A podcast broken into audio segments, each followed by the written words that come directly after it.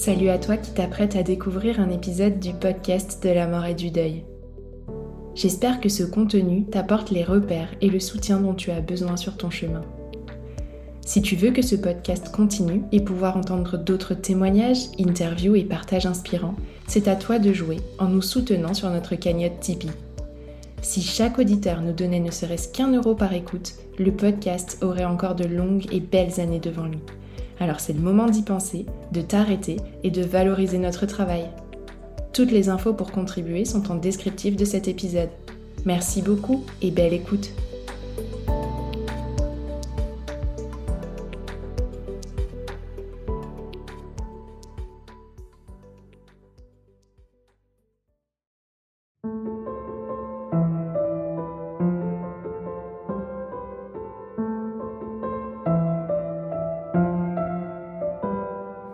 Bonjour à tous, je suis Tiffany, la créatrice du podcast de la mort. Cet été, il n'y aura pas de nouvel épisode, je prends des vacances. Mais avant de partir, je vous ai réservé une petite surprise. Alors, pour accompagner vos doigts de pied en éventail ou vos cocktails aux saveurs estivales, vous recevrez chaque semaine une petite capsule contenant un message de pro. Ces capsules s'adressent à vous tous, aux endeuillés d'hier, d'aujourd'hui mais aussi à ceux de demain, parce qu'à un moment ou un autre, on traverse tous cette épreuve de la perte de quelqu'un qu'on aime. Je ne vous en dis pas plus et vous laisse découvrir ces quelques pépites, en espérant qu'elles allumeront quelques jolies lueurs au creux de vos cœurs. À savourer et partager sans modération.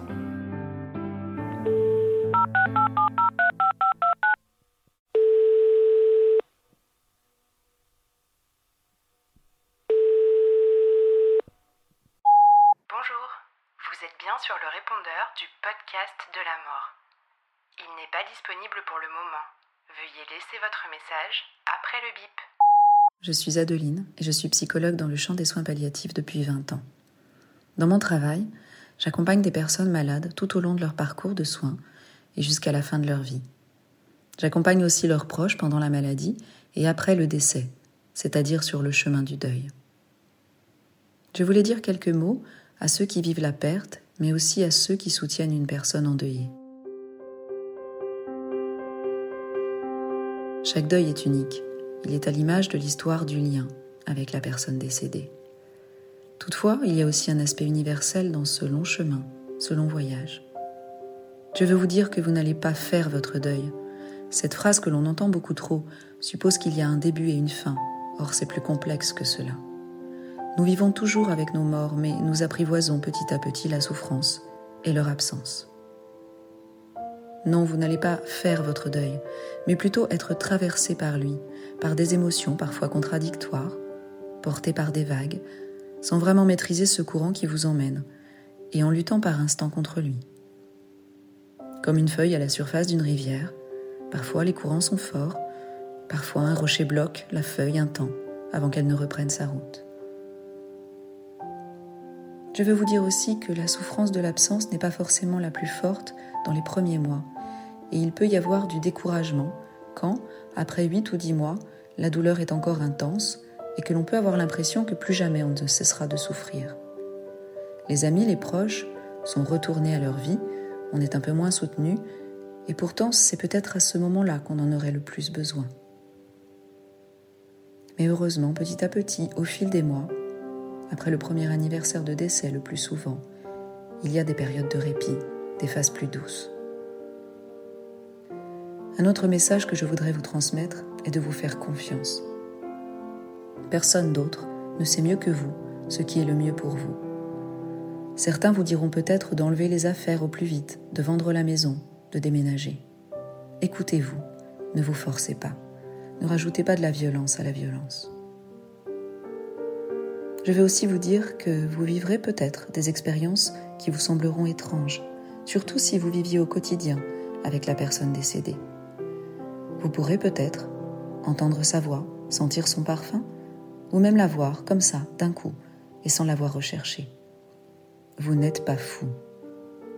Je me rappelle de cette dame qui, après avoir passé 50 ans, a affirmé à son mari qu'il ronflait, ce que ce dernier, bien évidemment, niait énergiquement, m'a dit avoir entendu un soir le ronflement si familier.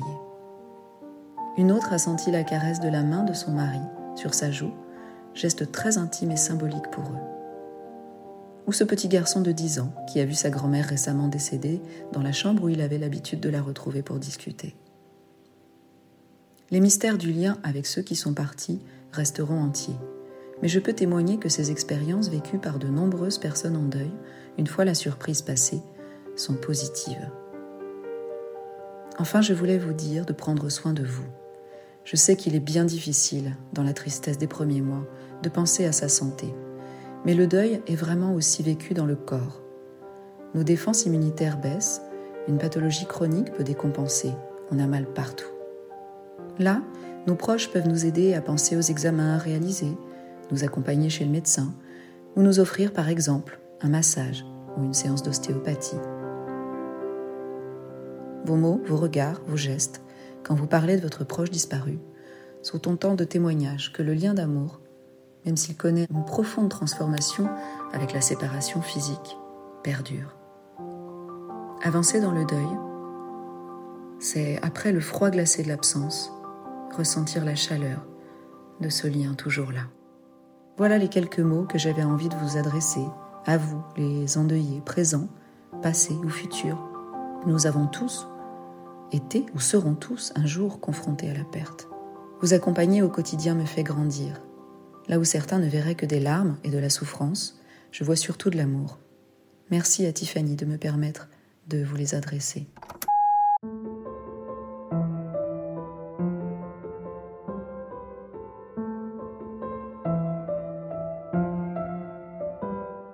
Vous venez d'écouter une nouvelle capsule d'été. J'espère que ce partage aura su allumer une petite lueur sur votre chemin. N'oubliez pas que vous pouvez soutenir le podcast de la mort en ajoutant 5 étoiles sur Spotify ou Apple Podcast ainsi qu'un commentaire, en me faisant un don sur le site internet www.lepodcastdelamorttoutattaché.com ou en me suivant sur les réseaux sociaux et en interagissant avec moi. Je vous dis à la semaine prochaine pour un nouveau message et vous souhaite une belle journée.